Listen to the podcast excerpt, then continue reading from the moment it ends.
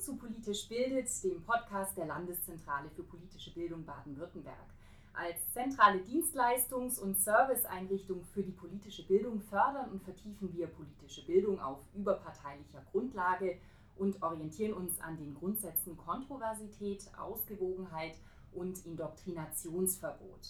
Ich bin Bianca Braun und spreche in dieser fünften Podcast-Folge mit Sibylle Thelen, der Direktorin der Landeszentrale, darüber, warum politische Bildung in Corona-Zeiten wichtiger denn je ist. Hallo Frau Thelen. Ja, hallo Frau Braun, guten Tag. Ja, wir sitzen hier jede ein Mikrofon vor sich mit dem nötigen Sicherheitsabstand. Es sind ungefähr zwei Meter, würde ich sagen, in Ihrem Büro in der Landeszentrale mitten in Stuttgart. Ähm, unsere Einrichtung ist momentan fast menschenleer. Die Mitarbeitenden im Homeoffice. Eine ja, außergewöhnliche, noch nie so dagewesene Situation, oder? Ja, wir sitzen auf Abstand. Äh, das Coronavirus äh, wirkt sich ganz massiv auf unsere Arbeit aus, eigentlich auf alle Bereiche. Die vergangenen Tage und Wochen habe ich hier oftmals einsam auf dem Flur verbracht. Politische Bildung, so wie wir sie kennen, lebt ja vor allen Dingen von der persönlichen Begegnung. Unsere Angebote richten sich ganz direkt unterschiedliche Zielgruppen, also beispielsweise an junge Menschen oder auch an Lehrkräfte und andere Multiplikatoren oder an Bürgerinnen und Bürger in Baden-Württemberg. Wir machen mehr als 1000 Veranstaltungen in, im Jahr normalerweise und äh, diese Zahl verweist auf die Dimensionen. Wir haben in den letzten Wochen eine Absage nach der nächsten rausgeschickt. Wir mussten unseren Betrieb runterfahren, wir mussten die Standorte schließen, hier in Stuttgart, aber auch unsere Außenstellen in Heidelberg und in Freiburg und unser Tagungszentrum Haus auf der Alp in Bad Urach, ein Tagungshaus für immerhin 60 Gäste mit vollem Programm bis zu den Sommerferien. Und jetzt liegt es brach, wir können dort nicht arbeiten. Also das sind ganz massive Auswirkungen wir alle haben uns innerhalb kurzer Zeit mehr oder weniger aus dem Stand in Heimarbeit organisiert. Wir arbeiten so dezentral wie noch nie zuvor, obwohl wir ja als Landeszentrale sehr viel im Land Baden-Württemberg unterwegs sind.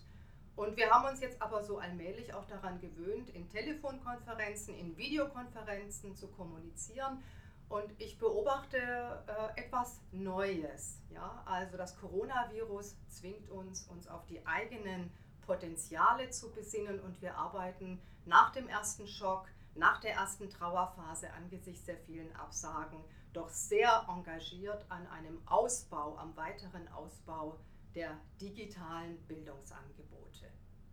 Ich denke, das geht vielen arbeitenden Menschen gerade so. Ähm, man verlagert sich ins Homeoffice, ins Digitale. Vielleicht können Sie noch mal beschreiben und erzählen, was es bei uns denn, was sich bei uns verändert hat. Welche digitalen Angebote gibt es denn? Ja, Sie sagen es. Die Bürgerinnen und Bürger ziehen sich zurück ins Digitale. Das öffentliche Leben findet so im Moment zumindest nicht statt. Und unsere Aufgabe ist es natürlich auch, in diese digitale Welt zu folgen und dort unsere Angebote zu machen. Und wir haben das auch in all den vergangenen Jahren natürlich getan. Wir haben eine sehr umfassende Homepage mit äh, etwa 30 Themenportalen, teils zu bildungsrelevanten Themen und äh, schaffen es in Höchstzeiten bis zu 800.000 Nutzerinnen und Nutzer im Monat auf unsere Internetseiten zu locken. Wir haben auch flankierende Angebote von den sozialen Medien, Twitter, Facebook, Instagram. Wir sind da praktisch auf allen Kanälen unterwegs. Aber äh, ein zunehmendes Segment sind auch unsere digitalen Bildungsangebote in besonderen Formaten. Es geht im Grunde darum, Präsenzformate zu überführen in digitale Angebote, nämlich E-Learning-Kurse, Webinare und Webtalks. Und äh, da kann ich zwei ganz aktuelle Beispiele nennen, die sich auch auf die sogenannte neue Normalität äh, in Corona-Zeiten beziehen. Das eine ist der Webtalk zum Datenschutz, mit dem wir gerade an den Start gehen, ein Gespräch auch mit dem Landesdatenschutzbeauftragten über das Recht auf informationelle Selbstbestimmung. Das ist akut in Zeiten, in denen über eine Tracing-App für Bewegungsdaten von Handynutzern für den Informationsschutz diskutiert wird. Dieser Webtalk ist zugleich der Start für einen E-Learning-Kurs. Und äh, das andere Beispiel, das ich anführen könnte, von vielen anderen Beispielen natürlich, ist ein E-Learning-Kurs mit dem Titel Demokratie geht digital. Welche Rolle spielen das Internet und die sozialen Medien im Prozess der politischen Meinungs- und Entscheidungsfindung? Solche Fragen werden in diesem E-Learning-Kurs aufgerufen, aufgeworfen. Diese Fragen sind jetzt aktuell, aber sie sind auch von grundsätzlicher Aktualität, denn es geht um Möglichkeiten der digitalen Teilhabe, es geht um Partizipation und um Handlungsmöglichkeiten in einer Demokratie, die eben nicht nur analog, sondern auch virtuell besteht. Sie haben jetzt da wichtige Punkte angesprochen. Also einmal äh, behandeln wir wirklich aktuelle Themen, aber sie sind auch ungeheuer wichtig, besonders jetzt, was mich zu unserer Kernfrage des Podcasts bringt. Warum ist politische Bildung denn genau jetzt wichtiger denn je, auch in digitaler Form? Ja, es ist im Grunde fast unglaublich. Das Coronavirus wirkt sich ja auf alle Bereiche des menschlichen Lebens aus, aber auch auf die gesellschaftlichen Bereiche unseres Lebens. Äh, der Umgang mit dem Virus ist nicht nur eine Frage für den Infektionsschutz, sondern der Umgang mit dem Coronavirus wirft auch grundsätzliche Fragen auf, die das Selbstverständnis unserer Demokratie berühren. Also ganz zentral ist die Frage, wie gehen wir um mit der historisch einmaligen, wenn auch befristeten Einschränkung von Grundrechten. So etwas in dieser Art hat es noch gar nie gegeben. Und solche Fragen gehören diskutiert und sie werden ja auch in der Zwischenzeit vehement diskutiert. Und dieses Thema gehört natürlich auch in der politischen Bildung aufgegriffen. Hinzu kommt eigentlich alle Menschen sind von der Corona-Krise betroffen, wenn auch sehr unterschiedlich. Nehmen Sie die Schülerinnen und Schüler die haben jetzt viele Wochen im Homeschooling verbracht. Aber diejenigen unter ihnen, die weniger äh, Ressourcen zu Hause vorfinden, sind jetzt noch stärker benachteiligt beim Zugang zur Bildung. Und das diskutieren wir ebenfalls zurzeit. Oder nehmen Sie die Beschäftigten in der sehr kontaktintensiven Gastronomie, einer besonderen Branche, die immer noch darauf wartet, dass Perspektiven klar eröffnet werden. Da sind Menschen, die stehen vor einer großen Unsicherheit, Ungewissheit und oftmals auch vor einer persönlichen ökonomischen Katastrophe. Also ich denke, und das sagen viele andere ja auch, die Corona-Krise legt gesellschaftliche Missstände bloß und sie spitzt diese Missstände auch gehörig zu. Die Kanzlerin spricht übrigens von einer demokratischen Zumutung, wenn sie sich auf die Folgen der Corona-Krise bezieht. Und wir in der politischen Bildung können diese Zumutung nicht einfach mit einem Angebot beenden. Ich glaube, da würde man sich etwas vormachen, aber politische Bildung kann Instrumente an die Hand geben. Und Sie haben ja in Ihrer Einführung sich auch darauf bezogen, die Wissensvermittlung, die Unterstützung bei Reflexionsprozessen und äh, sicher auch äh, Impulse, Erfahrungen der Selbstwirksamkeit zu machen. Und genau diese Selbstwirksamkeit, diese Handlungsorientierung ist wichtig in Zeiten, in denen wir eben doch sehr weit verbreitet Erfahrungen der Ohnmacht machen angesichts eines Virus, das die ganze Welt im Griff. Sie sind jetzt schon ein bisschen auf das Verständnis von der politischen Bildung auch eingegangen. Sehen wir uns mal die Ziele der politischen Bildung an. Also die, die lesen sich ja wie ein Do-it-yourself, eine Hilfe zur Selbsthilfe in einer Zeit, wo es so viele Fragen gibt. So soll politische Bildung Bürgerinnen und Bürgern Wissen und Kompetenzen vermitteln, mit denen sie sich ein eigenes Urteil bilden und selbstbestimmt Entscheidungen fällen können. Politische Bildung soll Bürgerinnen und Bürger dazu befähigen, die eigene Situation zu reflektieren, Selbstverantwortung und Verantwortlichkeit für die Gesellschaft zu erkennen, zu übernehmen und gestaltend auf Prozesse einzuwirken. Grundlage ist das Werte- und Demokratieverständnis der freiheitlich-demokratischen Grundordnung des Grundgesetzes. Dabei muss politische Bildung ebenso entschieden die Toleranz, Kritik, aber auch die Konfliktfähigkeit der Menschen und damit die Pluralität der Gesellschaft fördern. Welche Themen und Probleme, die uns in Zeiten von Corona beschäftigen, sind denn Inhalte der politischen Bildung oder ließen sich von der politischen Bildung aufgreifen? Ja, Sie haben die Essenz der politischen Bildung beschrieben und sehr kompakt zusammengefasst, aber in der realen Situation, sozusagen im pädagogischen Setting, äh, werden Themen bearbeitet, wird am Beispiel von Themen gearbeitet. Und äh, da gibt es jetzt im Zusammenhang der Corona-Krise sehr viele Themen. Wir haben gerade über die Grundrechte gesprochen. Das ist ein Bereich, der ist zentral Ähm, wir haben kurz reflektiert politische Teilhabe und politische Prozesse in Zeiten von Kontaktreduzierung. Wie lässt sich das organisieren? Man kann sich anschauen, wie tagen eigentlich Gemeinderäte, wie funktioniert Parlament in solchen Zeiten, wie finden Wahlen statt. Äh, das sind Auseinandersetzungen, die könnte man zum Beispiel im pädagogischen Raum ohne weiteres thematisieren und das wird auch getan. Oder man kann einen Vergleich der Systeme anstellen. Wie gehen unterschiedliche Länder, wie gehen unterschiedliche Regierungsformen mit der Pandemie um? Also Demokratien beispielsweise oder autoritäre Regime oder Diktaturen, Großmächte, kleine Länder. All das lässt sich jetzt mehr oder weniger live verfolgen, ja, in der unmittelbaren Umsetzung. Also da ist im Grunde der Fantasie beim Aufgreifen dieser unterschiedlichen Folgewirkungen keine Grenzen gesetzt. Ähm, es geht hier wiederum um die Aufarbeitung, um Wissensvermittlung, um Einordnung und es geht schon auch darum, wie lassen sich Menschen unterstützen, die die Demokratie vertreten und vielleicht sogar auch verteidigen wollen. Denn in Krisenzeiten, und die Corona-Krise ist ja eine Krise, wird das Autoritäre gestärkt? Gibt es eine Sehnsucht nach autoritären Entscheidungen, nach diesen äh, Menschen, die durchregieren, ja, als sei das eben eine Lösung, auf die man wirklich bauen kann. Und äh, wir beobachten zurzeit eben auch, oder das beobachten die einschlägigen Institutionen, dass die Rechtsextremisten die Krisensituation nutzen, für ihre Zwecke instrumentalisieren, Untergangsszenarien in die Welt setzen, Gefühle der Angst und Verunsicherung verbreiten. Sie hetzen gegen Migranten, sie hetzen und suchen Sündenböcke. Und da ist sehr viel Desinformation, sehr viel Lüge und Hetze unterwegs. In diesen Zeiten leben Verschwörungstheorien auf. Und auch wenn die politische Bildung äh, diese Verschwörungstheorie nicht allumfassend beseitigen kann, kann sie dem Einzelnen doch auch etwas an die Hand geben, Wirkungsmechanismen von Verschwörungstheorien zu durchschauen konkreter Hassrede zu begegnen. Und das tun wir beispielsweise mit unseren Angeboten, mit einem E-Learning-Kurs äh, zum Thema Verschwörungstheorien oder aber auch mit einem Seminar mit dem Titel Populistischen Parolen Paroli bieten, das jetzt äh, von Seminarform in eine Webinarform transferiert wird, um eben auch in diesen Zeiten abrufbar sein, zu sein für Interessierte. Gut, also an Themen mangelt es, weiß Gott, nicht. Nun wollen wir die Prinzipien der politischen Bildung mal praktisch anwenden.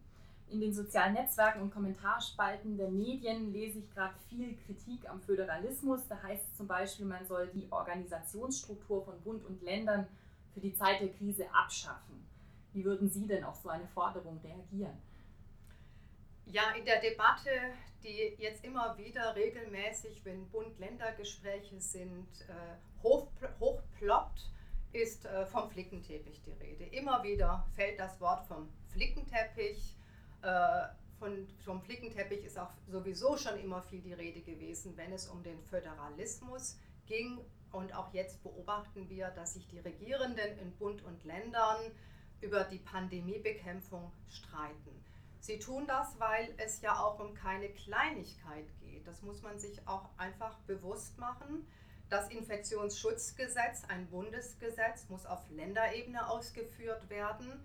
Und auf diese Weise kommt eine sehr ungewöhnliche Situation zustande. Corona-bedingt haben wir die Ausnahmesituation, dass die Landesregierungen als Exekutive befristet Grundrechte aussetzen können. Ja, das ist eine wirklich besondere Situation und die kann, die muss mit einem Diskurs aller Beteiligten begleitet werden. Da sind die unterschiedlichen Regierungen involviert, da sind auch gesellschaftliche Gruppen involviert, da sind auch die viel zitierten Experten, keineswegs nur Virologen.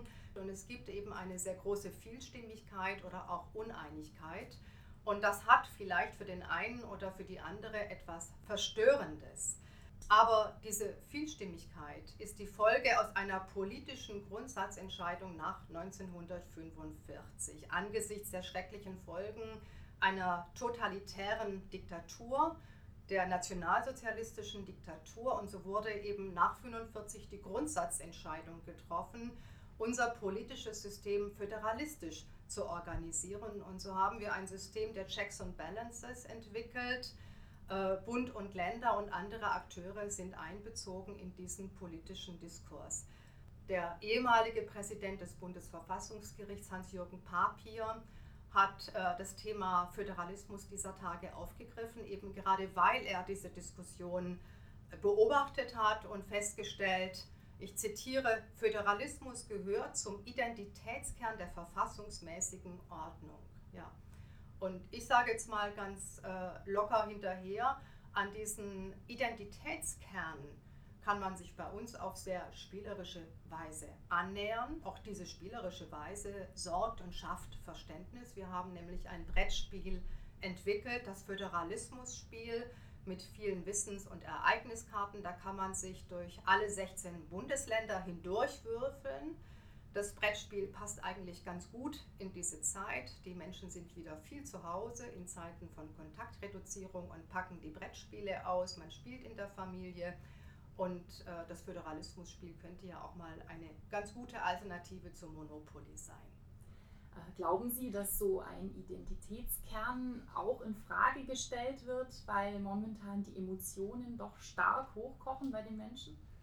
Ja, die Corona-Krise setzt Ängste frei, Gefühle der Verunsicherung. Äh, vieles wird zur Disposition gestellt. Das Alltagsleben ist völlig auf den Kopf gestellt. Und äh, die Menschen fragen sich, wie es nach der Krise weitergeht. Die sogenannte neue Normalität ist eben nicht die alte, vertraute Normalität. Und äh, das sorgt letztendlich bei allen äh, für eine gewisse, vielleicht auch teilweise für eine stärkere Verunsicherung. Und äh, diese Verunsicherung lässt sich ja auch in den allgemeinen Debatten beobachten, die zurzeit geführt werden. Da liegen die unterschiedlichen Reaktionsweisen sehr nah beieinander. Auf der einen Seite haben sie sehr gut aufbereitete Informationen und äh, sehr sachlich geführte Debatten. Ähm, die Medien, äh, die Tageszeitungen, der öffentlich-rechtliche Rundfunk bedienen das äh, sehr starke Informationsbedürfnis auch auf sehr qualitätsvolle Weise.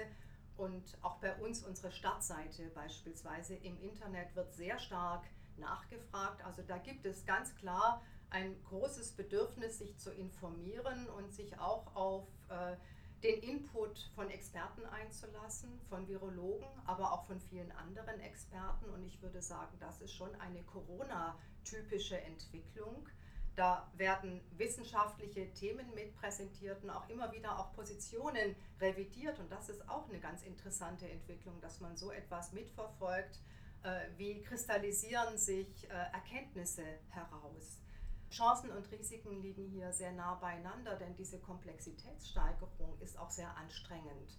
Und nicht alle sind mit dieser Form der Komplexitätssteigerung einverstanden und äh, haben ganz andere Bedürfnisse. Sie wollen vielleicht lieber einfache Wahrheiten hören, um sich diese schwierige Situation besser und verdaulicher zu erklären. Und das wiederum führt dazu, dass Desinformation, Lüge und Hetze und auch Verschwörungstheorien derzeit sehr stark nachgefragt werden. Es gibt einfach ein Bedürfnis an einfachen Wahrheiten und in der Krise wächst dieses Bedürfnis und hinzu kommt eben noch etwas anderes. Der Shutdown hat dazu geführt, dass im analogen der öffentliche Raum so in der bisher vertrauten Form nicht mehr stattfindet. Man zieht sich zurück in die digitalen Räume, also auch in die Echokammern, in das Schattenreich vielleicht auch, in dem eben Verschwörungstheorien kursieren und Radikalisierungsprozesse stattfinden. Auch das ist ein Teil unserer Realität die wir sehr genau im Auge haben müssen. Gut, Sie haben jetzt die Chancen und Risiken angesprochen, die es hier für die politische Bildung gibt. Ähm, bei allem, was politische Bildung momentan leistet, leisten kann, was kann sie denn nicht leisten? Ja, ich denke, diese Probleme, über die wir gerade gesprochen haben, kann politische Bildung alleine nicht lösen. Politische Bildung kann Angebote machen, aber letztendlich geht es hier um einen gesamtgesellschaftlichen Auftrag. Wenn es darum geht, die Demokratie zu verteidigen und auch die Demokratie zu verinnerlichen, sind letztendlich alle Bürgerinnen und Bürger gefragt. Wir als Landeszentrale für politische Bildung sind eine große Einrichtung. Wir sind die größte Landeszentrale im gesamten Bundesgebiet.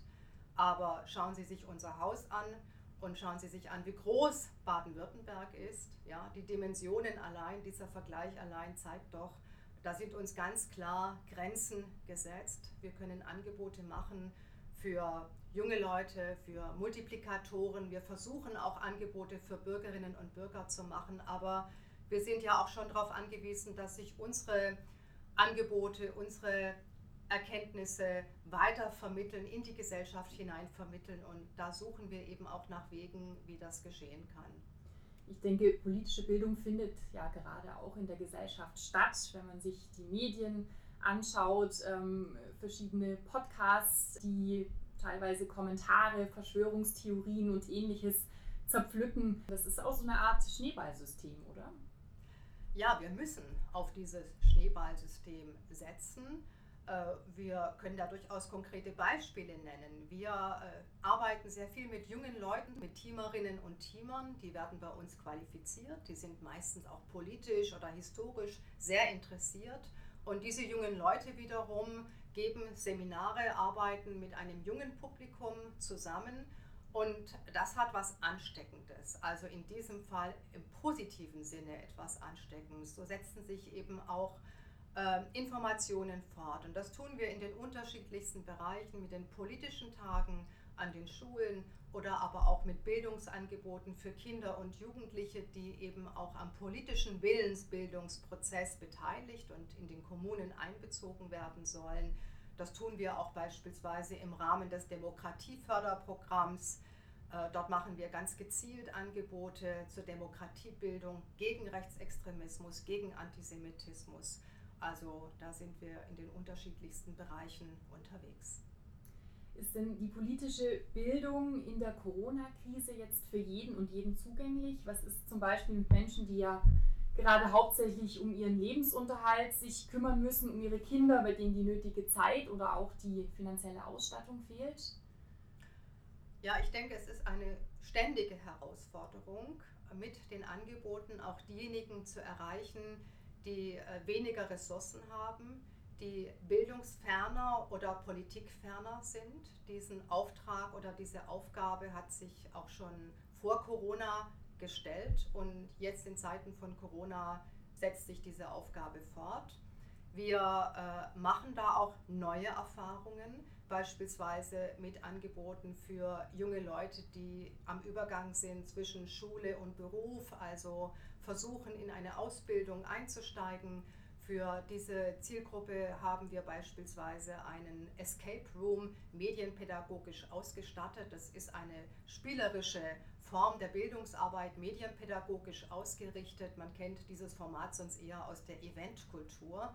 Aber hier wird es genutzt, um mit den Jugendlichen auf spielerische Weise die kritische Mediennutzung zu thematisieren. Und äh, dieses äh, Format wird vorbereitet und es wird nachbereitet und es sorgt für sehr intensive Diskussionen mit den jungen Leuten. Und die Erfahrung, die wir beispielsweise bei einem solchen Format machen, ist, dass eben gerade diese Zielgruppen sehr dankbar sind, dass sie auf eine adäquate Weise und eben auch auf eine fantasievolle Weise angesprochen werden. Okay, dann wenden wir uns jetzt mal der Zukunft zu. Wie geht es weiter? Ist die politische Bildung nur in Krisenzeiten wie jetzt besonders gefragt? Na, ich denke, politische Bildung ist immer gefragt. Äh, politische Bildung hat natürlich Konjunkturen. Äh, Im Moment setzt das Coronavirus die Agenda bis auf weiteres wie man heutzutage so schön sagt, wir fahren auf Sicht. Das, auch das ist so eine Redewendung, die wir jetzt in Corona-Zeiten viel hören. Aber ich denke, auch andere Themen sind präsent, auch in Corona-Zeiten, zum Beispiel das Thema Klimawandel. Der Klimaschutz treibt junge Leute, gerade auch junge Leute sehr um. Das erleben wir beispielsweise als Träger des Freiwilligendienstes Freiwilliges Ökologisches Jahr. Die jungen Leute, das wissen wir aus den Seminaren, haben ganz konkrete Erwartungen an die Politik. Solche Fragestellungen müssen wir auch in der Bildungsarbeit aufgreifen. Ich denke, ganz allgemein haben wir den Auftrag, mit unseren Angeboten am Puls der Zeit zu bleiben, sonst schießen wir mit unseren Angeboten an den Zielgruppen vorbei. Ich habe natürlich auch keine Glaskugel, Aber ich würde sagen, es gibt so einige Themen, die uns in der Zukunft noch stärker beschäftigen. Wie können wir Bildungsarbeit machen, wenn wir in Zeiten der Kontaktreduzierung verbleiben, also den digitalen Raum noch stärker nutzen? Und äh, wie bleiben wir als Gesellschaft untereinander in Kontakt, ja, wenn wir uns in die digitalen Echokammern zurückziehen? Auch das ist eine ganz, ganz wichtige Frage. Und verbunden mit dieser Frage ist ohne dies äh, die Frage nach dem gesellschaftlichen Zusammenhalt. Wie äh, können wir die Solidarität, die jetzt in Zeiten von Corona erwächst, weiterführen, aufrechterhalten? Das ist eine Frage, die auch sehr viel mit bürgerschaftlichem Engagement und mit Teilhabe, mit Partizipation zu tun hat. Also ich denke, die Corona-Krise hat auf sehr gute Weise gezeigt, dass entschiedenes politisches Handeln möglich ist. Ja.